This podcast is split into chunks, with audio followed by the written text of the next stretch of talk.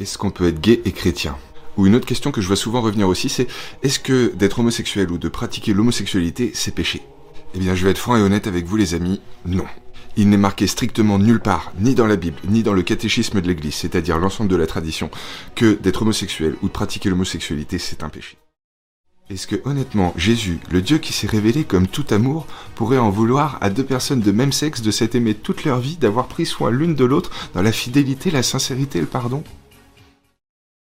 Des gens qui souhaitent que je me fasse virer parce que je dis que l'homosexualité n'est pas un péché, il semble y en avoir un paquet. Par contre, des gens qui sont capables de m'apporter des arguments rationnels pour me démontrer que ce que j'ai dit est faux, et pourquoi pas même me démontrer que dans la Bible ou dans le catéchisme de l'Église c'est bien montré que l'homosexualité est un péché, ça j'en ai pas trouvé. Alors à tous les homophobes refoulés qui se cachent derrière la religion, laissez-moi vous lire cette phrase du pape François. Si une personne gay cherche Dieu et fait preuve de bonne volonté, qui suis-je pour la juger? A priori, si on était face à un péché aussi caractérisé, comment le pape, le représentant de l'Église, pourrait tenir de tels propos? Ou encore, pour ceux qui douteraient de mon honnêteté en matière d'interprétation biblique, écoutez donc ce qu'en dit le président de l'Association des théologiens pour les questions morales, le père Alain Thomasé. Si plusieurs textes bibliques condamnent l'homosexualité, il reste néanmoins difficile à interpréter étant donné le contexte culturel. Et un soupçon plus loin, il continue en disant Le bien vécu dans une union stable, pour certains, entre guillemets homosexuels, ne mérite-t-il pas d'être reconnu Truc de ouf ou quoi? Le patron des théologiens sur cette question qui dit qu'il faut s'interroger? Et donc j'ai une question à vous, chers amis, qui condamnez l'homosexualité. Est-ce que lorsque vous rencontrez des amis à vous qui sont peut-être engagés dans l'église locale, qui cherchent à avoir une vie sainte, mais qui s'aiment alors qu'ils sont de même sexe, qui vivent sous le même toit et qui font sûrement pas que de se tenir la main de temps en temps, est-ce que vous leur posez des questions sur leur vie sexuelle pour pouvoir leur montrer à partir de quand est-ce que ce qu'ils font ça devient une abomination? Bonsoir à tous et bienvenue dans ce nouvel épisode du rendez-vous de la réaction dans lequel nous allons parler euh, de la question euh, homosexuelle au sein de la secte conciliaire, et en particulier de la réhabilitation euh, qui est en cours des mœurs contre nature au sein justement donc de cette secte. L'œuvre youtubesque et tiktokesque du père Mathieu, dont nous avons diffusé quelques extraits, nous en donne d'ores et déjà un petit aperçu. Ce soir, M. Pierre Tirmont est avec moi à la technique. Alors, vous le savez, hein, avant de rentrer dans le vif du sujet, je fais quelques petites annonces pour agréger la qualité française. Alors tout d'abord, si jamais euh, vous, êtes de passage en Ile-de-France, n'hésitez pas, si vous avez besoin d'un bouquin, à passer chez nos amis de la librairie française, 5 rue Auguste Bartholdi, dans le 15e arrondissement. Est-ce qu'on peut être gay et chrétien Ou une autre question que je vois souvent revenir aussi, c'est... Par ailleurs, si vous voulez un bon bouquin catholique ou contre-révolutionnaire, il faut se rendre, vous le savez, chers amis, sur le site de nos amis du collectif Saint-Robert Bellarmin. Vous pouvez également vous rendre, euh, chers amis, sur le site des éditions Altitude. Il y a tout ce qu'il faut pour se franciser et se catholiciser. Alors je renvoie aux chaînes amies habituelles que vous connaissez tous maintenant, hein, Fuite des Postes, Centurion romain, Chute de Sardes, Catholique de France, etc. Et euh, Pierre Tirmont, la, chaîne musicale, c'est vous qui êtes chargé de la dire Speculum Justicier. Justicier, voilà. Euh, permettez-moi aussi de faire euh, la promotion de la chaîne YouTube Défense de la foi.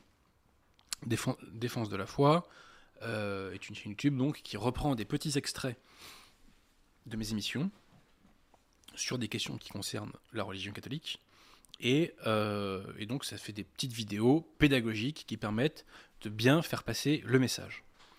Euh, les deux dernières vidéos en date sont donc il y en a une qui est en qui est en description que vous pouvez retrouver. Donc c'est la réfutation des erreurs et des sophismes de l'abbé Bicoq. Donc je vous invite, chers amis, à aller la voir si vous ne l'avez pas vue. Et euh, l'autre, c'est, enfin la dernière vidéo s'appelle, je crois, Talmud, Islam, paganisme, protestantisme, pas tout à fait dans ce sens-là, la secte conciliaire valide tout. Voilà. Donc, Défense de la foi est une chaîne que nous, enfin, c'est pas moi qui la gère, mais qui, se veut être pédagogique. Euh, voilà, donc n'hésitez pas à y aller. Euh, je pense que euh, elle est parfaite pour, enfin parfaite. Toute œuvre humaine est imparfaite, hein, mais on se comprend. En tout cas, on essaie d'être aussi pédagogue que possible. Voilà. Et de toucher la vérité, bien entendu. Alors ensuite, euh, trois points. Euh, dans, les liens en description, vous trouverez aussi des, liens qui vous mènent vers des artistes catholiques. donc, pour la pyrogravure, nous renvoyons à Caléana Major. Et pour la technique, alors je ne sais plus si ça s'appelle le pointillisme, je ne sais plus si c'est le titre exact, nous renvoyons à Monsieur Quentin Leduc. Donc il y a en description, chers amis, si ça vous intéresse, si vous avez des commandes à faire aux artistes, par exemple, eh bien il y a les liens en description. Ensuite, je vous rappelle, chers amis, que samedi prochain, donc samedi 14, Alain Pascal organise la fête des amis d'Alain Pascal dans le 17e arrondissement. Pierre est-ce que vous pouvez me dire l'adresse? L'adresse de la fête des amis d'Alain Pascal? Désolé, Pierre Tirmont fait plusieurs choses à la fois. Il n'a pas la tâche simple. C'est 4 rue Brémontier. 4 rue Brémontier dans le 17e arrondissement et je crois que c'est le métro Wagram. Donc il y a un certain nombre d'auteurs, euh, dont votre serviteur, bah, ma foi, euh, n'hésitez pas à passer si vous êtes dans le coin. Ensuite, euh, j'en appelle au bon cœur des auditeurs de Radio Athéna. L'œuvre de l'Étoile, qui est une communauté catholique dans le Gard et un centre de messe, a besoin euh, de dons, a besoin de sous en ce moment, euh, pour, des raisons d'ordre matériel. donc, si certains d'entre vous peuvent les aider financièrement, eh bien, le moindre euro sera le bienvenu. Donc, nous avons en lien, en description, pardon, un lien du site catholique de France qui vous permettra d'aller aider euh, nos amis euh, de l'œuvre de l'étoile. Voilà, donc encore une fois, si vous avez des sous, n'hésitez pas. Euh, la Providence vous le rendra puisque vous donnez à l'Église. Et notre Seigneur nous a dit que chacun de nos mérites serait pris en compte, je crois, dans notre jugement. Donc voilà, si vous pouvez aider l'Église, n'hésitez pas. Voilà, voilà, ben, Monsieur Pierre je pense qu'on peut attaquer. Alors là, le sujet d'aujourd'hui est particulièrement spécial, hein. on va dire ça comme ça, on va employer des termes légaux, si possible. Si la Providence le permet, mon prochain livre devrait sortir en juin ou juillet. Et j'ai jugé opportun de vous parler de plusieurs de ces chapitres aujourd'hui, car ils éclairent, me semble-t-il, l'actualité. Lorsque euh, je sors un ouvrage, il y a très peu de micros qui se tendent, et j'ai toujours la frustration de ne pas suffisamment parler du contenu de mes bouquins. Vous voyez, l'apologie de la papauté, par exemple, j'ai pas pu en parler autant que j'aurais aimé. Bon. Donc, pour conjurer en partie euh, cette difficulté, eh bien, euh, je prends les choses en amont et je vais vous évoquer euh, ce soir donc deux chapitres de mon bouquin. Mais je les évoque parce qu'ils concernent notre actualité, encore une fois. Alors, pour bien comprendre la direction, je dirais, où nous emmène les événements actuels concernant l'homosexualité euh, et la secte conciliaire, il convient de faire deux mises au point très importantes qui nous donneront les bonnes lunettes pour examiner la question. La première mise au point concerne le modernisme. Qu'est-ce que c'est le modernisme? Et euh, la deuxième mise au point, pardon, euh, concerne la prohibition de la peine de mort par la secte conciliaire. Alors donc, première mise au point sur le modernisme. Qu'est-ce que c'est le modernisme? Eh bien, le modernisme, c'est le pire ennemi de l'Église. Saint Pidis, dans Pascendi Dominici Gregis, sa célèbre encyclique, qui date de septembre 1907, si je ne dis pas de bêtises, nous dit que les modernistes sont les pires ennemis de l'Église. Et Saint Pidis nous dit que le modernisme, c'est l'égout collecteur de toutes les hérésies. Le plus grand théoricien du modernisme est le philosophe Maurice Bondel, et c'est lui qui est principalement visé, ou qui est le plus visé, si vous voulez, par la fameuse encyclique de Saint-Pédis, Pascendi Dominici Gregis. Et je crois que c'est dans le sermon, anti, serment euh, antimoderniste, je crois que c'est dans ce document où Saint-Pédis qualifie les modernistes de race pernicieuse. Rarement l'Église emploie des termes aussi violents. D'ailleurs, je n'ai pas le souvenir d'en avoir lu d'aussi violents. Alors donc, en quoi consiste cette hérésie moderniste? Le modernisme est une hérésie subtile, et c'est le pire ennemi de l'Église, Donc il faut euh, vraiment maîtriser cette question. Ce soir, je serai contraint d'être un peu synthétique. Mes chers amis, euh, nous y reviendrons à la sortie de mon prochain livre. Alors, je vais résumer l'hérésie moderniste dans un premier temps en trois points. Premier point, c'est l'idée que la foi, selon les modernistes toujours, hein, est un sentiment engendré dans la conscience par le besoin du divin. Donc la foi n'est pas tant une adhésion aux vérités révélées de Dieu, définition de la foi au Concile de Trente, donc qu'un sentiment intime qui apparaît dans la conscience. Et ça c'est fondamental, cette idée que ça apparaisse dans la conscience, qu'il faille aller chercher la religion dans l'homme. Deuxième point, ce sentiment intime qu'est la foi évolue, j'insiste sur ce verbe évoluer, qui est cardinal dans le modernisme. Donc, vous disais-je, le sentiment intime qu'est la foi évolue dans la conscience. Ensuite, troisième point, la conscience évolue en fonction des contextes historiques, des besoins de l'époque, des tendances de l'esprit. Maurice Blondel vous aurait dit, en fonction de la vie, en fonction de l'action, en fonction de la pratique des fidèles. Donc je résume ces trois points. La vie fait évoluer la conscience et la conscience fait évoluer la foi. Le dogme. Je répète, la vie fait évoluer la conscience et la conscience fait évoluer la foi. Et cette évolution ne se fait pas dans le sens d'un développement homogène du dogme, mais cette évolution moderniste se fait dans un sens d'un développement hétérogène du dogme. C'est-à-dire que, à l'issue d'une spéculation moderniste, on aboutit non pas à un approfondissement de ce qu'enseigne l'Église, mais on aboutit à la contradiction, à la négation de ce qu'enseigne l'Église. Donc le modernisme, c'est l'évolution des dogmes dans un sens hétérogène. Ce modernisme, chers amis, il est présent dans la lettre même de Vatican II. Plus précisément, dans la constitution, entre guillemets, dogmatique de Dei Verbum. Oui, Dei Verbum, c'est ça, donc constitution, pseudo-constitution dogmatique de Vatican II. Dei Verbum nous dit que la tradition, la tradition, donc, c'est un des piliers de la révélation, c'est une, des deux sources de la révélation. Euh, Dei Verbum nous dit donc cette tradition qui vient des apôtres progresse dans l'Église la tradition progresse, donc elle évolue, donc elle change. Et sous quel effet change-t-elle? La tradition progresse sous l'assistance du Saint-Esprit, nous dit-on, par l'accroissement de la perception des réalités et des paroles transmises. De la perception des réalités et des paroles transmises, donc par la conscience. Et cet accroissement de la perception des réalités et des paroles transmises, donc cet accroissement de la conscience quand on traduit, se réalise grâce à quoi, nous dit Dei Verbum? Eh bien, par la contemplation et l'étude des croyants, par l'intelligence intérieure que les croyants éprouvent des réalités spirituelles. Donc en somme, par la vie spirituelle des croyants, par la pratique des croyants.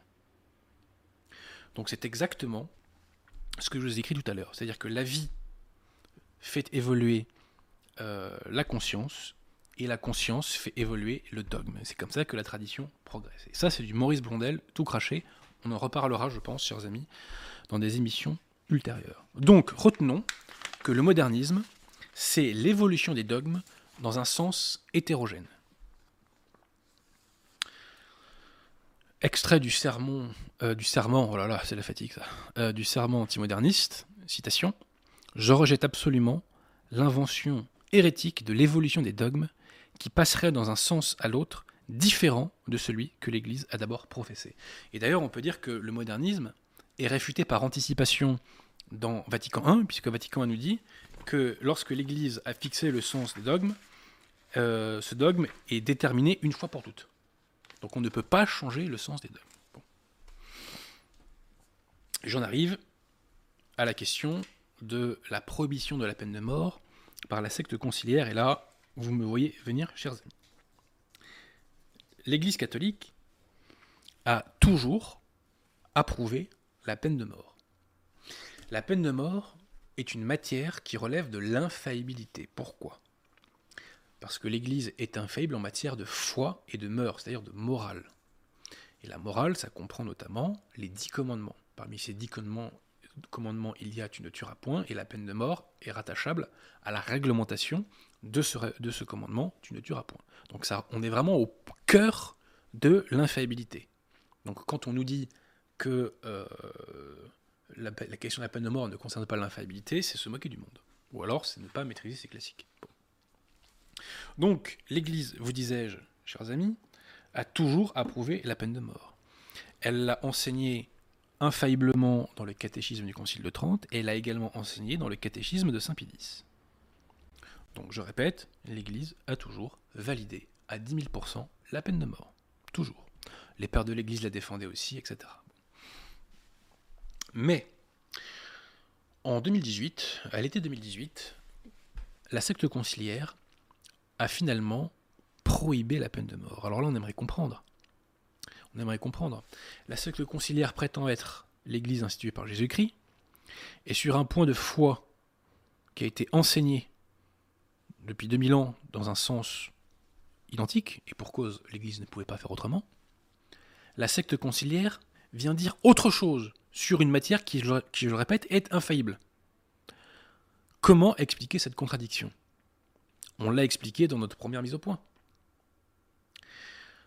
C'est parce qu'il y a une évolution du dogme qui se fait dans un sens, enfin dans le sens d'un développement hétérogène. Alors ce qui est fascinant, c'est que la secte conciliaire s'est expliquée de cette prohibition de la peine de mort dans une lettre de la Congrégation pour la doctrine de la foi, qui est en date, je crois, du 1er août 2018. Et là, passez-moi la formule, la Congrégation pour la doctrine de la foi crache le morceau. C'est une véritable, entre guillemets, profession de foi moderniste. Puisque la Congrégation nous dit qu'une nouvelle prise de conscience, donc évolution de la conscience, rappelez-vous, aboutit donc à une nouvelle perception de la question et aboutit à un nouvel enseignement de, entre guillemets, l'Église. Alors, laissez-moi vous citer de brefs extraits de euh, cette lettre de la Congrégation pour la doctrine de la foi. Donc, au point 1, on nous dit cette évolution est basée essentiellement sur quoi? Sur la prise de conscience. Ça, c'est vraiment du modernisme pur cru, si vous voulez.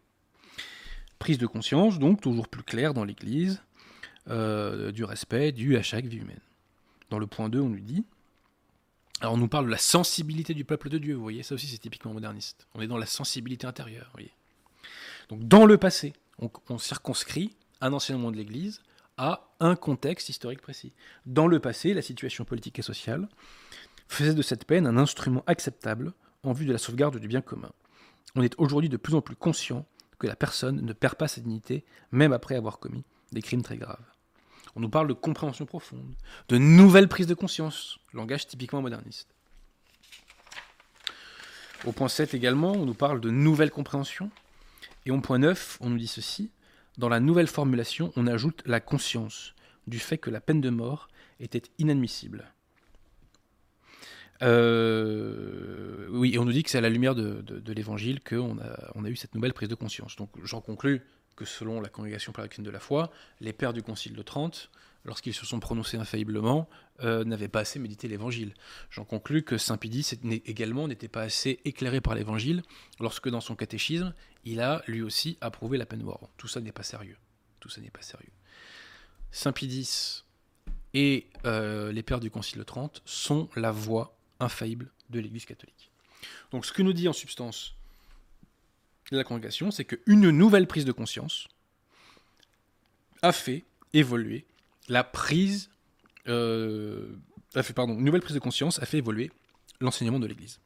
Et le fait évoluer dans un sens hétérogène par rapport à ce qu'a toujours été la doctrine de l'Église. Donc là, je vous ai donc expliqué que par le modernisme, on arrive à faire dire entre guillemets à l'Église, en réalité à la secte conciliaire, l'inverse de ce qu'elle a toujours dit sur un point de foi infaillible. Et là, encore une fois, chers amis, vous commencez à me voir venir. Donc là, on en arrive à la question de l'homosexualité dans la secte conciliaire. Alors d'abord, je rappelle que euh, l'Église a toujours condamné la pratique euh, des mœurs homosexuelles. pratique de l'activité homosexuelle, si vous préférez. Ça a toujours été condamné par l'Église. C'est même un des péchés les plus graves, puisque dans le catéchisme de Saint Pie les mœurs contre nature sont rangées parmi les péchés qui crient vengeance face à Dieu. Vous voyez? Alors, euh, naturellement, l'Église, dans toute logique, dans une bulle du 30 août 1568, mais qui traduit euh, ce qui a toujours été la pratique dans l'Église, donc la bulle qui s'appelle Orendum Illud Scelus de Saint Pie V, l'Église prive d'autorité les clercs qui pratiquent, euh, qui pratiquent les mœurs contre nature, qui pratiquent l'homosexualité. Donc citation, cet effroyable crime, à cause duquel des villes souillées et avilies furent brûlées par, le redoutable jugement de Dieu. Il est reconnu comme établi par le concile du Latran, que les clercs qui ont été surpris souffrir de cette incontinence qui est contre nature soient écartés du clergé ou obligés de faire pénitence dans des monastères. Nous privons de par l'autorité du présent canon tous les prêtres, et quels qu'ils soient, de quelque degré ou dignité qu'ils soient, pratiquant un crime si horrible, de tout privilège clérical de toute charge, dignité et bénéfice ecclésiastique. Donc, l'Église a toujours condamné les mœurs contre nature et elle a toujours écarté euh, du clergé euh, les clercs qui, euh, qui pratiquaient l'homosexualité. Si la secte conciliaire était l'Église catholique, elle en ferait autant. Elle condamnerait avec autant de fermeté l'homosexualité, ce qu'elle ne fait pas, et elle écarterait les clercs homosexuels. Or, c'est là que le bas va blesser, vous allez le voir. À partir de l'usurpation de Paul VI, Montini, des observateurs ont remarqué, ont assisté à l'occupation progressive des postes d'importance par des prélats homosexuels. Et plus largement, le clergé conciliaire a laissé apparaître un grand nombre de personnes efféminées. Ce constat a été fait par des observateurs très différents euh, et quasiment euh, aucun des auteurs que je vais citer n'est de position d'Anunnacum, je précise. Donc on n'aille pas dire que c'est un parti pris. Alors le premier à en avoir parlé est un ancien membre de la curie, qui était proche notamment du cardinal Tisserand. C'est un ancien journaliste aussi de l'Osservatore Romano, M. Franco Bellegrandi. Euh, donc il était camérier, de KPDP, je précise. Hein. Donc vraiment membre de la curie, donc au cœur du cœur du cœur du système vaticanesque. Hein. Et il nous écrit dans son ouvrage Nikita Roncalli, enfin il évoque, citation, la soudaine apparition d'homosexuels à des postes de prestige et de responsabilité proches du pape, entre guillemets. Hein. Il parlait de Paul VI. En 2019, le journaliste homosexuel revendiqué Frédéric Martel a publié un livre enquête sur la pratique euh, de l'homosexualité au sein de la secte conciliaire. Permettez-moi de vous faire quelques citations de son ouvrage. Il nous dit En recrutant majoritairement dans son entourage des prêtres homosexuels, qu'a voulu nous dire Paul VI Au-delà du controversé Marcincus, l'entourage de Jean-Paul II compte d'autres homophiles et homosexuels pratiquants parmi sa garde rapprochée d'assistants et d'officiers. Revenons sur Paul VI. Frédéric Martel nous dit que son entourage, citation, était spectaculairement homophile. Autre citation, son entourage était truffé d'homophiles et d'homosexuels. C'est Frédéric Martel qui parle. L'auteur nous donne quelques noms. Père Pasquale Macchi, secrétaire particulier de Paul VI, homophile. Monseigneur John Maggie, assistant et confident de Paul VI, probablement homosexuel. Monseigneur Francesco Capovilla, secrétaire de Jean XXIII, citation Il adressait des petits mots aux jeunes prêtres et était d'une grande gentillesse. Il draguait avec délicatesse. Monseigneur Luigi Ciapi, théologien officiel de Paul VI. Citation homosexuel extraverti. Cardinal Virgilio Noé, proche de Paul VI, secrétaire de la Congrégation pour le culte divin et la discipline des sacrements. Citation. Virgilio était pratiquant, disons même très pratiquant, selon un prêtre de la curie. Cardinal Sebastiano Baggio, président de la congrégation des évêques, homosexuel connu. Avec le temps, euh, la situation n'a fait qu'aller dans ce sens, si l'on en juge par la situation des séminaires. Frédéric Martel nous dit, citation, que l'homosexualité est devenue littéralement hors de contrôle dans les séminaires. Partout dans le monde, les scandales succèdent aux scandales, les abus aux abus. Frédéric Martel interroge deux séminaristes italiens et les intéressés lui confient que entre 60 et 70% euh, de leurs confrères séminaristes eh bien, euh, sont homosexuels, euh, sont ouvertement, je dirais, homosexuels. Je compte parmi mes amis, oui, parmi mes amis, un ancien séminariste conciliaire qui a passé quatre années, si je ne dis pas de bêtises, au séminaire d'ici les Moulineaux au début des années 2000. Il estime qu'entre un quart et un tiers des séminaristes de l'époque assumaient ouvertement leur homosexualité. Donc quid de ceux qui en plus ne l'assumaient pas. Et certains d'ailleurs ont aujourd'hui des responsabilités importantes dans la secte, je précise. Bref. Tous ces chiffres, chers amis, je le crains, ne surprendront pas les habitués de la chaîne YouTube KTO TV, qui est une chaîne, euh, une, des chaînes quasi officielles de la secte conciliaire en France. Et sur cette chaîne, on retrouve euh, parmi euh, les animateurs, les chroniqueurs, les intervenants, clairs ou laïcs, un très grand nombre de personnes efféminées. Ce qui n'est pas toujours un gage d'hétérosexualité. Arrivons à la question des abus sexuels. Le terme d'abus sexuel est, euh, entre guillemets, un euphémisme. Enfin, c'est un euphémisme tout court même, puisque ce terme, en réalité, est utilisé pour parler de viol et d'agression sexuelle. Eh bien, selon Frédéric Martel toujours, et le prétendu rapport Sauvé n'a pas pu dire le contraire, selon Frédéric Martel, 80% des abus sont le fait d'homosexuel. Citation. François est exaspéré par les affaires d'abus sexuels qui gangrènent par milliers, par dizaines de milliers en fait, l'Église catholique, entendre secte conciliaire. Euh, chaque semaine, de nouvelles plaintes sont déposées. Des évêques sont montrés du doigt ou inculpés. Des prêtres sont condamnés. Et les scandales succèdent aux scandales. Dans plus de 80% des cas, ces affaires concernent des abus homosexuels, très rarement hétérosexuels.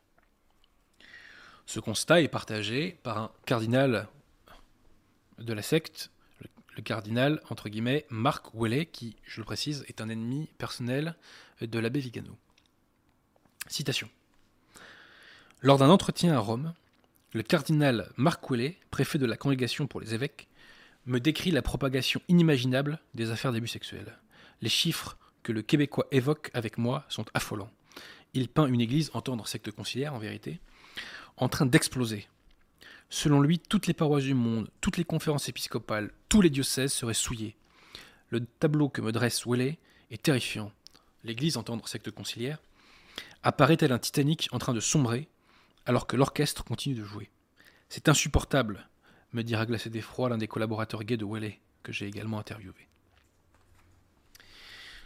Vous vous en souvenez, l'abbé Vigano a rompu avec la secte conciliaire par la publication d'un texte euh, en date, enfin qui a été publié euh, dans la nuit du 25 au 26 août 2018, dans lequel l'abbé Vigano euh, appelle à la démission de Bergoglio. Pourquoi? Parce que Bergoglio a protégé et couvert un cardinal abuseur, un pseudo-cardinal abuseur, le cardinal Macaric. Dans ce texte, euh, l'abbé Vigano dénonce les réseaux homosexuels. Et d'ailleurs, il rappelle que le pseudo-cardinal Berton a favorisé, alors qu'il était numéro 2 euh, du Vatican sous Benoît XVI, le cardinal Berton a favorisé euh, la promotion et la nomination d'homosexuels. Donc, citation Les réseaux homosexuels présents dans l'Église, entendre secte conciliaire, doivent être éradiqués. Ces réseaux homosexuels, désormais répandus dans de nombreux diocèses, séminaires, ordres religieux, se cachent sous le secret et les mensonges, avec le pouvoir des tentacules de poulpe. Et ils étranglent des victimes innocentes et des vocations sacerdotales, et étranglent l'Église tout entière. Ce n'est pas fini. Au mois d'avril 2019, une vingtaine d'universitaires et de théologiens conciliaires ont appelé à la démission de Bergoglio. Et ce notamment au motif qu'il a promu ou maintenu euh, soit des individus donc, qui étaient des homosexuels pratiquants, euh, soit euh, des individus qui ont couvert des prédateurs sexuels. Permettez-moi, alors il y a toute une liste, enfin il y a une très longue liste de cas qui est faite par les signataires de cette demande de déposition. Permettez-moi, chers amis, de vous lire, enfin de vous donner quelques exemples. Voilà. Alors, premier exemple, citation. Le cardinal Maradiaga n'a pas agi alors qu'il a été saisi d'accusations d'inconduite sexuelle avec des séminaristes et de détournement de fonds à l'égard de José Juan Pineda Fasquel, évêque auxiliaire de Tegucigalpa. Ces accusations ont donné lieu à une visite apostolique de Monseigneur Alcides Jorge Pedro Casareto, qui a présenté un rapport au pape François en mai 2017. Monseigneur Fasquel a démissionné de ses fonctions en juillet 2018 à l'âge de 57 ans. Maria Draga a refusé d'enquêter sur les plaintes déposées par 48 des 180 séminaristes au sujet de l'inconduite homosexuelle au séminaire du Honduras et au contraire et a au contraire attaqué les plaignants. Le pape François a nommé Maria Draga comme membre et coordinateur du conseil des neuf cardinaux qu'il a créé en 2013 pour le conseiller dans le gouvernement de l'Église universelle. Donc c'est-à-dire qu'un individu couvre un prédateur, Bergoglio le valide. Autre cas. Le cardinal Calcagno était connu pour avoir protégé Nello Giraudot, un prêtre qui avait abusé d'un mineur du même sexe avant l'élection du pape François. Celui-ci a maintenu en fonction comme président de l'administration du patrimoine du Saint-Siège. Euh, celui-ci, pardon, l'a maintenu en fonction comme président de l'administration du patrimoine du Saint-Siège jusqu'à ce qu'il atteigne l'âge de la retraite en 2017. Autre cas.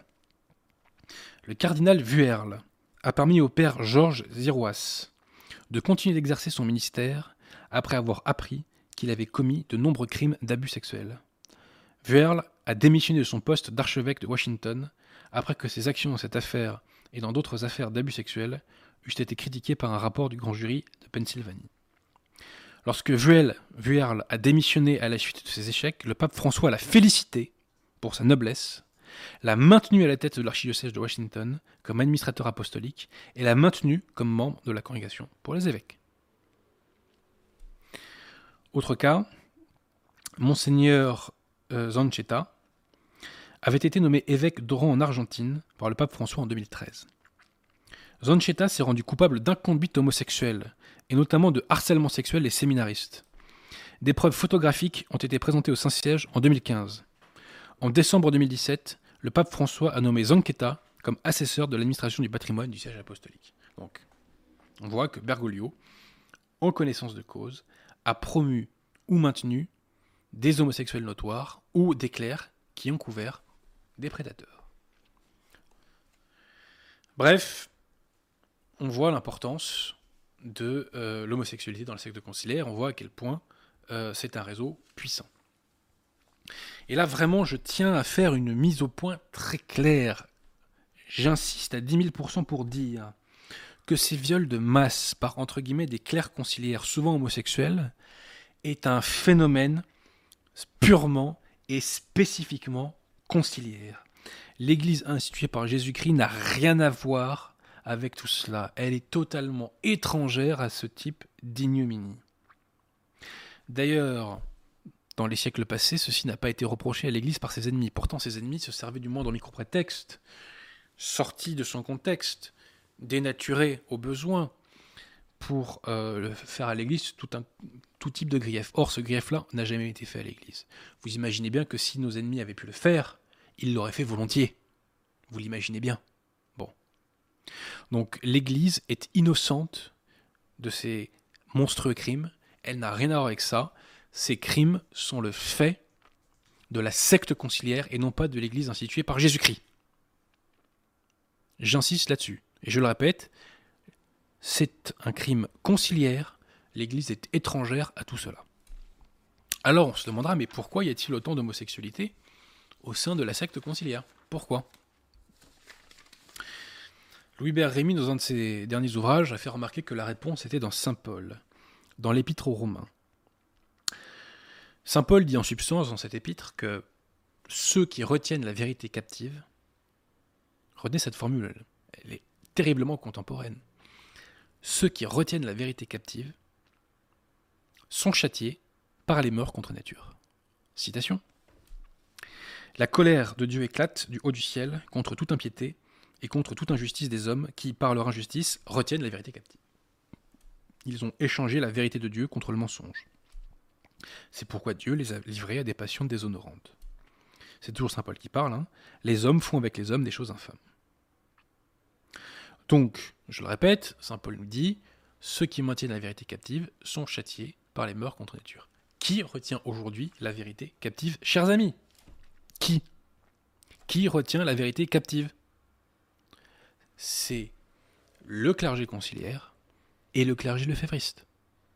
Et d'ailleurs, à la Fraternité Saint-Pédis, il y a les mêmes problèmes de ce point de vue-là que dans le courant principal de la secte conciliaire. Je, rappelle qu'il ne faut pas disjoindre la Fraternité Saint-Pédis de la secte conciliaire parce que la Fraternité Saint-Pédis euh, est rattachée à la secte conciliaire. Elle est rattachée par l'UNACUM, elle est rattachée par une soumission proclamée par Monseigneur Felet, elle est rattachée par toute une série d'accords pratiques avec la secte au titre desquels on administre les sacrements, etc. Donc la, secte, la Fraternité Saint-Pédis est la section gallicane de la secte conciliaire, mais elle n'est pas disjointe de la secte conciliaire. D'ailleurs, j'ai échangé récemment sur les réseaux sociaux avec des lefévristes, ils étaient ravis de me dire qu'ils étaient soumis euh, à François Bergoglio ils en étaient ravis. Je rappelle, chers amis, que Monseigneur Lefebvre est mort officiellement excommunié par cette secte. Ce qui est d'ailleurs son honneur, hein, je précise.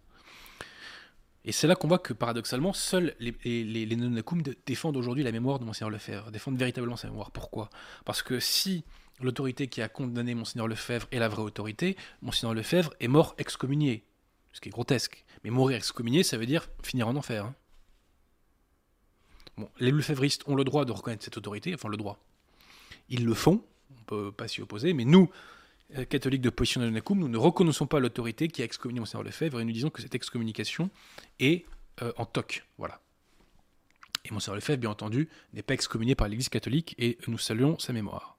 Même si on a eu des à titre personnel, j'ai des différents, et dans une émission ultérieure, je relèverai euh, ses mérites, mais aussi ses grandes limites.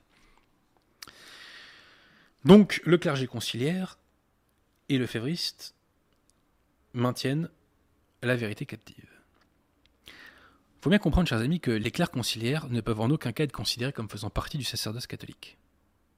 Pour deux raisons très simples, c'est que, un, ils ne sont pas validement ordonnés, et la deuxième raison, c'est parce qu'ils professent et adhèrent à des hérésies. Le résultat, c'est qu'au quotidien, des centaines de millions de fidèles conciliaires sont mystifiés, euh, partout dans le monde. Hein.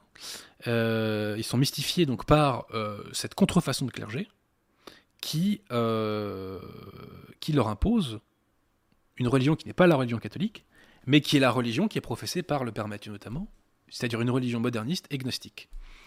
Je parle longuement dans mon nouvel ouvrage de l'influence de la gnose dans l'enseignement conciliaire. On en reparlera de ça aussi. Bref, la contrefaçon de clergé est un obstacle à la vérité. Tout simplement. Et donc, bah, ils sont châtiés par les mœurs contre nature.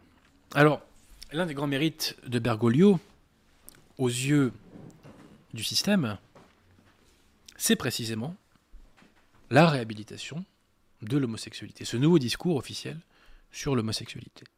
On se souvient de sa célèbre phrase dans une conférence de presse, il est dans un avion et on lui parle de tel prélat conciliaire homosexuel et il répond Mais qui suis-je pour juger? Bah, Si tu es le du Christ comme tu le prétends, tu peux juger de ça, oui, je te confirme, parce que de toute façon, le bon Dieu, il jugera euh, ces pratiques-là. Hein bon. On se souvient aussi que Bergoglio s'est prononcé en faveur d'une union civile homosexuelle, ce qui est anticatholique. Pourquoi? Le magistère de l'Église a toujours enseigné que Seul ce qui est conforme à la morale catholique peut être générateur de droit. Les unions civiles homosexuelles, bien évidemment, ne sont pas conformes à la morale catholique, donc euh, elles ne peuvent pas être génératrices de droit. Je précise une chose que j'aurais dû dire quand même, c'est que ce que l'Église condamne, c'est la pratique homosexuelle. Hein. Si un individu a simplement des tendances homosexuelles, s'il ne pratique pas, il peut vivre en état de grâce, comme n'importe quel célibataire hétérosexuel qui lui aussi est tenu une obligation de chasteté. Donc l'Église est extrêmement dure contre le péché, mais elle est charitable envers les pécheurs, qu'ils soient hétérosexuels ou homosexuels. Bref, donc aux yeux du monde, l'un des grands mérites de la secte aujourd'hui, et de, Bergoglio en particulier, c'est ce nouveau discours sur l'homosexualité. Au mois de juin 2016, le pseudo-cardinal Marx, un de mes grands chouchous, je dois le dire lui, hein, euh, membre du Conseil des cardinaux, donc proche conseiller de Bergoglio, déclare que l'Église devrait faire ses excuses auprès des homosexuels. Bien entendu, il n'est pas sanctionné. En décembre 2019, ce même pseudo-cardinal se prononce en faveur de la bénédiction des unions homosexuelles. En mars 2021, la Congrégation pour la doctrine de la foi, elle, se prononce contre ces bénédictions des unions homosexuelles. Est-ce que c'est la fin de la partie? Non. Pourquoi? Parce que, au mois de mai, quelques semaines plus tard donc, en Allemagne est lancé un mouvement qui s'appelle L'amour gagne. Et dans le cadre de ce mouvement, des centaines de clercs allemands bénissent des milliers d'unions, enfin de couples homosexuels. Donc c'est une désobéissance frontale de ce que la congrégation pour la doctrine de la foi avait pourtant posé. Ces clercs vont-ils être sanctionnés? La réponse est non. Citation de l'abbé Vigano, d'un texte que vous pouvez retrouver sur le site LifeSite News en date du 29 juin 2021. Les processions blasphématoires qui défilent dans les rues des capitales du monde et qui viennent blasphémer et railler méchamment le sacrifice de notre Seigneur dans la ville sainte, consacré par le sang des saints apôtres Pierre et Paul, sont accueillis par les mercenaires de la secte conciliaire qui se taisaient devant les bénédictions, les bénédictions sacrilèges des couples homosexuels. Donc on voit dans quelle direction la secte conciliaire est en train de pousser. Et là on se dit mais attention, euh, attention, ils sont face à un dilemme impossible. La condamnation de l'homosexualité est profondément ancrée dans la morale catholique et dans ce qui reste a priori de morale catholique chez les conseillères qui ont apostasié, hélas. Ça ne pourra jamais passer, jamais ils n'oseront proposer ça. Sauf que, chers amis, sauf que, l'approbation de la peine de mort par l'enseignement de l'Église était également ancrée dans la mentalité, euh, enfin dans la morale catholique. Et pourtant, ils sont revenus dessus. Donc, ce, à quoi on peut s'attendre, c'est que, au nom d'une nouvelle prise de conscience de la question, comme pour la peine de mort, on arrive à un développement hétérogène du dogme qui conclut à l'inverse de ce que l'Église a toujours enseigné. Ce moment est-il arrivé? Eh bien, on peut penser que oui. Pourquoi? Le 2 février 2022, le pseudo-cardinal euh, Ulrich, homme de confiance de Bergoglio selon le journal La Croix, a déclaré à une agence de presse allemande qu'il fallait procéder à une révision fondamentale de la doctrine sur l'homosexualité. Citation. Je crois que le fondement sociologique et scientifique de cet enseignement n'est plus correct. Alors j'ai envie de dire, euh, cher monsieur le pseudo-cardinal, c'est pas un enseignement qui est sociologique et scientifique. C'est un enseignement de foi divine. On est en train de parler de l'enseignement de l'Église. Et une fois encore, il a un logiciel totalement moderniste. Ce qui était qu'on est dans le passé, nous dit-il. À cette époque, on pensait que. Voyez Donc toujours on circonscrit dans le temps et on part du principe qu'un nouveau contexte historique justifie une nouvelle doctrine. C'était bien sûr interdit. Je vous dis pas les phrases parce que c'est tellement glauque que. Euh, je pense qu'il est temps, donc on arrive à un nouveau temps, on a une nouvelle prise de conscience, c'est l'illustration une fois encore de Dei Verbum, chers amis il est temps de procéder à une révision fondamentale de la doctrine. Donc là encore une fois, nous sommes dans du modernisme pur et dur.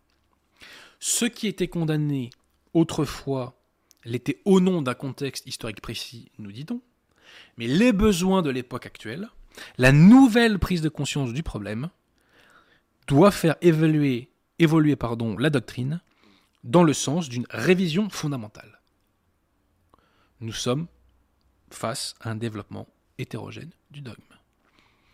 Le modernisme est bel et bien le pire ennemi de l'Église. Je note qu'hélas, nous sommes très peu à le combattre. Alors, on va se dire, mais suite à une pareille citation, euh, cet individu a dû être sanctionné par Bergoglio. C'est pas possible. Alors, le pseudo-cardinal Ulrich a-t-il été sanctionné par Bergoglio? Réponse négative. Il a été nommé rapporteur général du synode sur la synodalité. Il a été promu. Plus vous professez une religion homophile, plus vous êtes validé par Bergoglio. Le pseudo-synode allemand également s'est prononcé en faveur euh, de la bénédiction des unions homosexuelles. Et évidemment, il n'y aura toujours pas de sanctions. Donc on voit qu'il y a une multiplication de prises de position homophiles au sein de la secte, et jamais les intéressés ne sont sanctionnés. Jamais. Même quand ils contredisent ouvertement la congrégation pour la doctrine de la foi. Donc la secte conciliaire est homophile pour ne pas dire plus. C'est une preuve supplémentaire de sa non-catholicité. Permettez-moi, chers amis, aussi de vous dire un petit mot sur le rapport Sauvé, puisque euh, le fameux Sauvé a été interrogé sur une chaîne YouTube euh, dont j'ai oublié le nom. Euh, je crois que c'est L'Homme Nouveau. et il raconte la façon dont il a dégagé ce, chiffre totalement bidonné, totalement faux, de 200 000 victimes de la pédophilie conciliaire. Soyons clairs, la pédophilie conciliaire existe, c'est une réalité, mais ce chiffre-là est bidon. Et euh, il est choquant parce qu'en fait, il vise à viser l'Église catholique et non pas la secte conciliaire. Donc ces gens-là ont voulu souiller le nom de l'Église catholique. Donc Sauvé nous le dit. Comment on arrive à ce chiffre? On fait un sondage auprès d'un peu plus de 20 000 personnes. Et sur ces 20 000 personnes, une centaine dont on ne vérifie pas la réalité du témoignage affirme, prétend avoir été victime d'un abus sexuel. Et donc, suite à ça, on extrapole et on arrive à 200 000 victimes. Ce n'est pas sérieux. Et si ce rapport soulevé a une quelconque valeur scientifique, abolissons à la seconde le métier d'avocat et le métier de magistrat. En matière contentieuse, quel est le rôle d'un avocat? C'est très simple. C'est de démontrer l'existence d'un préjudice et sur cette base, de demander la réparation d'un préjudice. Le préjudice de ces 110 victimes a-t-il été prouvé? La réponse est négative. Donc ce chiffre ne vaut rigoureusement rien. Et il est invraisemblable que ce chiffre ait intégré ce que j'appellerai dans un de mes prochains ouvrages la réalité officielle. Et il s'agissait, je le répète, de salir le nom de l'Église catholique. Et je le dis, les évêques conciliaires qui ont validé ça sont des ordures et des traîtres. Anecdote. Une de mes connaissances a toujours voulu s'acheter une maison de campagne. Et elle ne trouvait pas. Et récemment, euh, cette personne me donne ses nouvelles, elle me dit Bah tiens, c'est rigolo, bah là j'ai trouvé une maison de campagne qui est fantastique et a priori, je, je, vais l'acheter. Et elle m'apprend cette maison de campagne appartenait à qui? Au diocèse. C'est-à-dire que le diocèse, aujourd'hui, liquide son patrimoine pour obtenir des fonds, pour rembourser des victimes réelles ou supposées. Aucun problème pour qu'on indemnise les victimes réelles. Par contre, il faut démontrer l'existence de ce préjudice. Et si vous revenez sur ce principe-là, vous anéantissez l'état de droit. Donc il est invraisemblable que ce pseudo-rapport sauvé ait été pris au sérieux par les observateurs. Et c'est une preuve de la trahison de la secte conciliaire, enfin de la section française de la secte conciliaire, que d'avoir donné donc du crédit euh, à ce rapport. Et si on veut lutter contre les abus, tout ce que je vous ai dit, euh, voilà. Je pense que Saint-Pie V, dans sa bulle, euh, prenait les mesures efficaces pour lutter contre les abus. Je n'en dis pas plus. Voilà, chers amis, bah, je pense que j'ai fait le tour euh, de cette question. Donc, la secte conciliaire, c'est une secte homophile et c'est une preuve supplémentaire de sa non-catholicité. C'est la preuve supplémentaire qu'elle n'est pas l'Église instituée par Jésus-Christ. C'est la preuve supplémentaire qu'elle est une fausse autorité. Voilà. Pierre Tiamont, y a-t-il éventuellement des questions?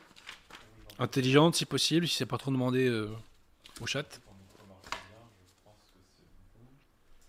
Non, là c'est bon. Alors, euh, merci à Guillaume de Machaut pour son dos. Euh, le comte de Monte Cristo dit Peut-on parler du lien évident entre inversion et pédomanie, notamment dans l'Église ou Ham Alors là, écoutez, ces termes beaucoup trop techniques pour moi, là, je crois. je suis un peu largué. Euh, écoutez, euh, moi j'ai cité Frédéric Martel, je vous renvoie à ces citations. La loi ne, ne m'autorise pas à en dire plus. Une question de Trajan Decius. Quelle est la cause première de tout ça? Vous y avez répondu. Mais... Bah, c'est dans Saint-Paul. Mais la cause première de tout ça, c'est l'apostasie. hein. C'est que comme les clercs conciliaires et le février sont apostasiés, je le répète, ils sont livrés aux mœurs contre nature. Voilà. J'avais parlé déjà de la pédophilie dans la Fraternité Saint-Pédis, dans l'émission qu'on avait fait sur Georges Soros. Donc j'invite les gens qui s'intéressent à, à- aller, à retou- à retourner voir cette émission. Question de Claire. Saint-Pierre d'Amiens, 11e siècle, docteur de l'Église, aurait annihilé la pédérastie qui se, qui se serait répandue en son temps. Est-ce le cas? En- avez-vous entendu parler Alors je connais pas le dossier, mais euh, bon, l'Église, comme je vous l'ai dit, a toujours cherché à écarter euh, les clercs euh, aux mœurs contre nature. Une question de Théodore Francy. Connaissez-vous les accusations portées contre Monseigneur Williamson selon lesquelles il aurait couvert plusieurs clercs prédateurs? Non, écoutez, là, je veux dire, moi, je ne suis pas Williamsonien, d'accord? Mais je déteste le règne de la rumeur. Donc, quand on porte des accusations aussi graves, soit on a un dossier en béton armé et des preuves en béton armé, soit on ne les a pas, et à ce moment-là, on est un diffamateur et on s'expose le plus légitimement du monde à une condamnation pour diffamation. Le diable est le père du mensonge, la diffamation c'est extrêmement grave. Donc moi j'ai des désaccords de fond avec, euh, avec euh, Williamson, puisque Monseigneur Williamson est Unakum, hélas. Euh, mais je n'accepte pas ce genre d'attaque. Et je n'accepte pas la diffamation. Vous savez, pendant la fameuse affaire Brigitte, par exemple, moi je me suis opposé euh, aux fausses informations sur Brigitte. Donc d'ailleurs, on n'entend plus parler de cette affaire-là, hein, vous l'aurez remarqué. hein. Je ne supporte pas le règne de la rumeur, de la calomnie. Et j'ai remarqué que c'est dans la dissidence en particulier. euh, la rumeur euh, fait foi, quasiment. Et ça, c'est insupportable. C'est pas une société vivable. Donc s'il y a des gens qui veulent se nourrir de ce péché, parce que c'est un péché très grave, hein, la diffamation, le chanoine Moisset a des très belles pages sur la réputation et sur le fait qu'il est important euh, de ne pas avoir sa réputation entachée. Et le fait de voler la réputation de quelqu'un par la diffamation, c'est un péché extrêmement grave.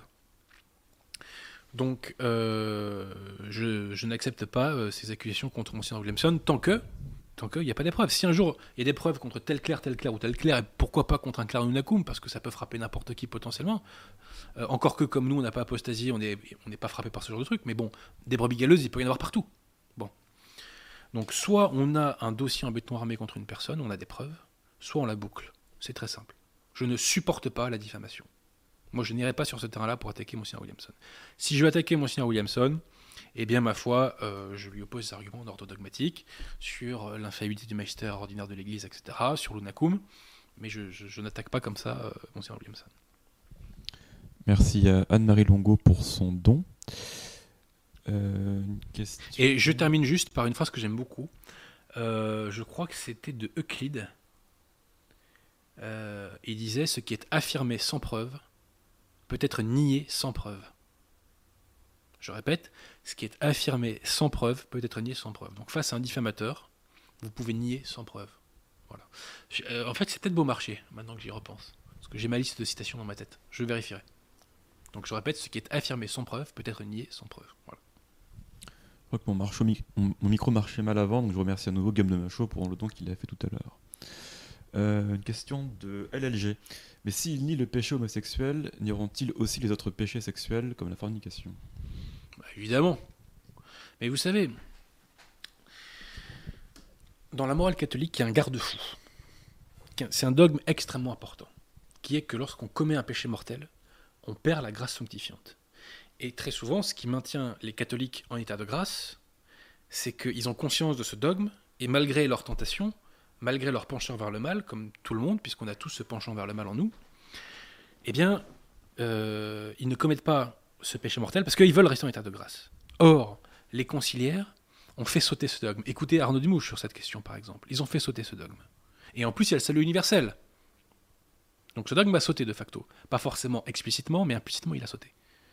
Donc quand on fait sauter ce dogme, eh bien, ce, ce, ce- ce- ce dogme qui est défini dans le, dans le Concile de Trentin euh, qui est le bouclier de notre morale, eh ben, c'est la porte ouverte à tous les péchés.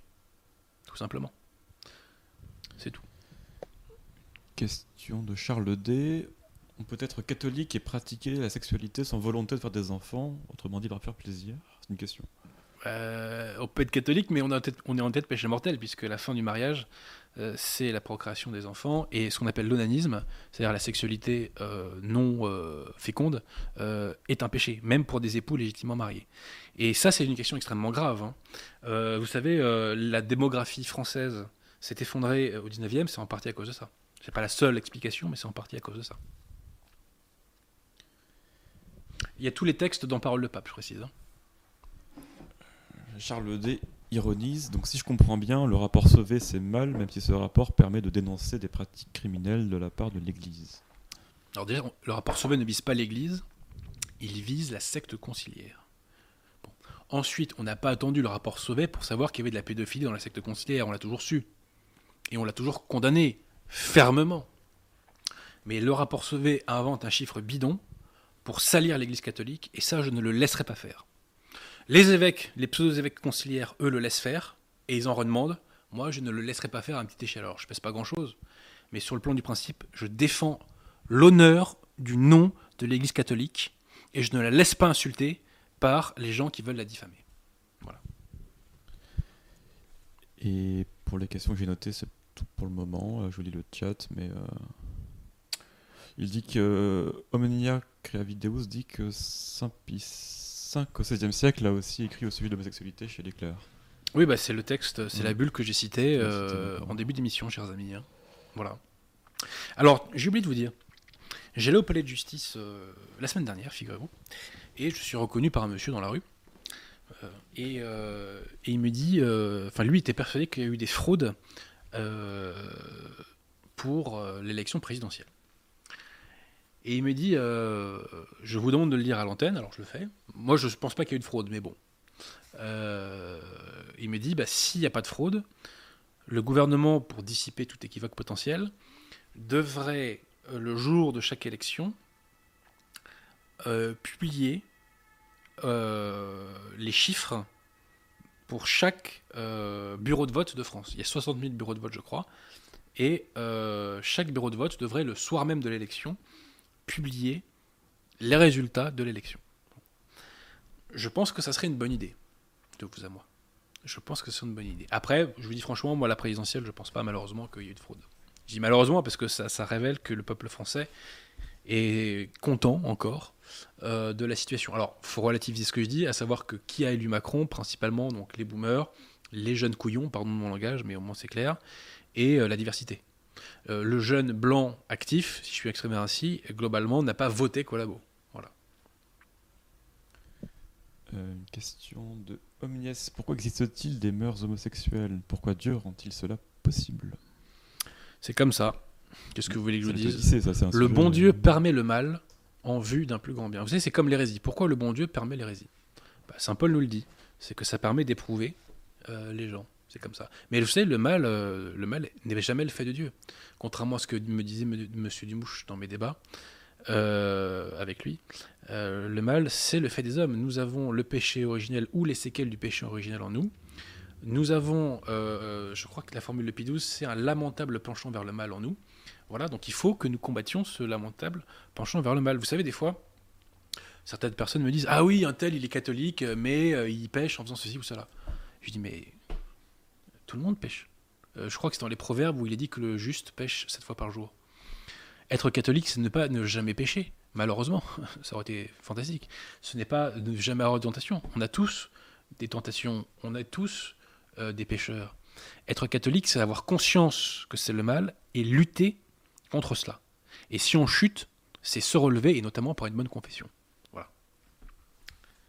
Tout l'enjeu du catholique, je le répète hein, aussi, c'est de vivre en état de grâce et de mourir en état de grâce.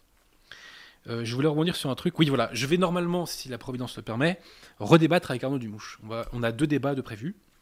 Euh, Je m'en réjouis, je pense que ça va être des thèmes assez intéressants. Euh, donc pour moi, Arnaud Dumouche donc, est, un, opposant, je, le combats. Mais je note que pour l'instant, c'est le seul qui, m'a, qui a accepté de me combattre face à face. Vous Et là, je- j'envoie un message une fois encore au Lefebvriste.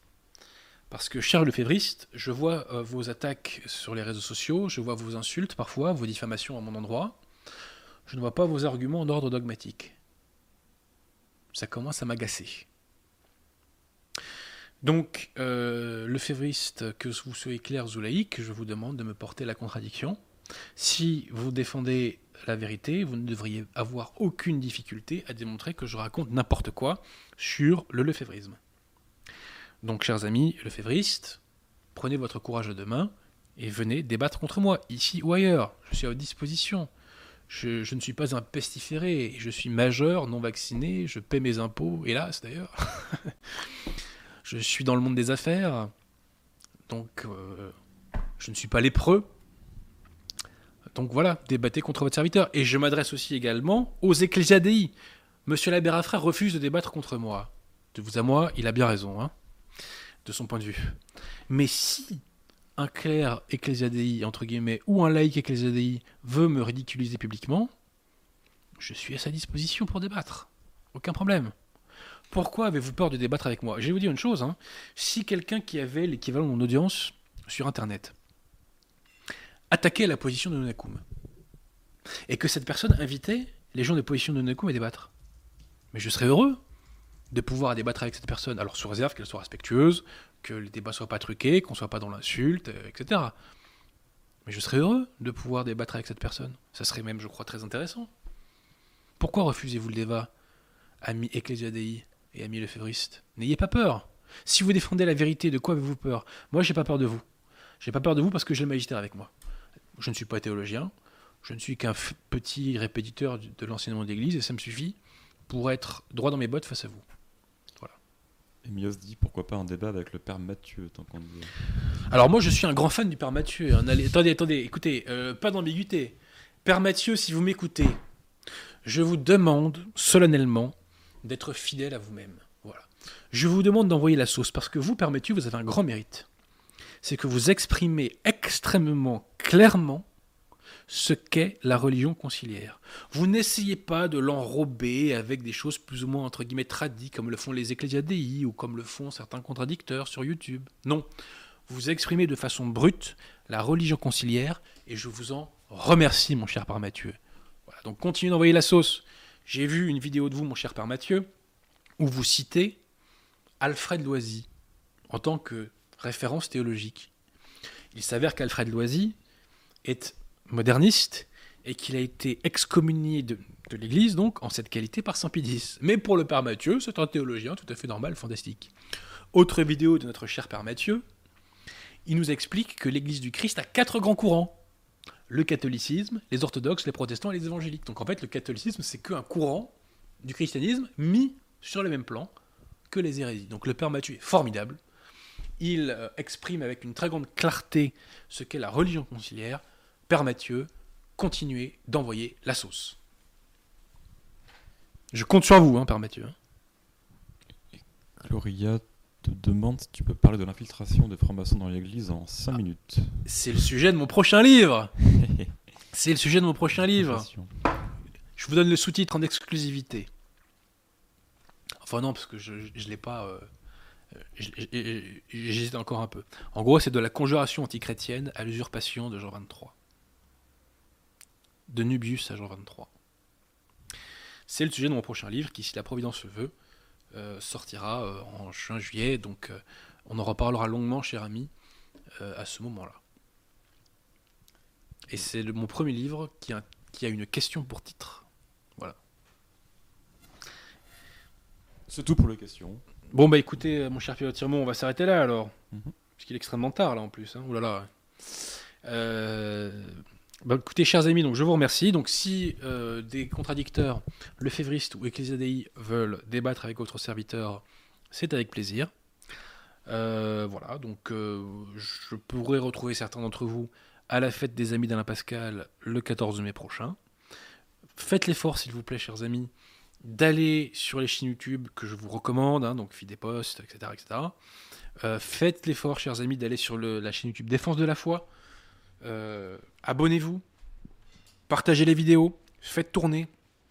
Nous sommes dans une logique de euh, reconquête des esprits. Donc chacun d'entre vous, en diffusant la vérité, peut contribuer à cette euh, reconquête des esprits. C'est le combat, d'un point de vue temporel, numéro un, si je puis dire. C'est grâce à ce combat qu'on refrancise, c'est grâce à ce combat qu'on recatholicise, nous faisons des conversions. C'est un, c'est extrêmement encourageant, donc il faut continuer. Donc, chers amis, vous avez ce pouvoir. N'ayez pas peur. Voyez-vous, je suis un petit peu agacé parce que euh, il y a beaucoup de trolls qui très souvent nous, reprochent notre manque de courage. Souvent d'ailleurs parce qu'on ne partage pas leur délire. Hein, bon. Sauf que nous, nous prenons des risques, nous engageons notre nom, notre responsabilité, etc. Mais vous, trolls, quel risque prenez-vous? Et vous qui êtes sur Internet, vous ne partagez même pas les vidéos. Donc franchement, les leçons de courage, vous les ferez à quelqu'un d'autre. Nous, nous sortons de la tranchée médiatique. Imparfaitement, sans doute. Sans doute, euh, voilà, hein, tout est critiquable, toute œuvre humaine est critiquable. Mais au moins, on a le courage de sortir de la tranchée médiatique. Voilà. Donc je demande aux gens de relier un maximum les vidéos qui diffusent la vérité. Voilà. Merci à tous et je vous dis donc euh, à dans deux semaines pour la prochaine émission. Merci à vous Pierre Tirmont pour cette assistance technique. Thank you.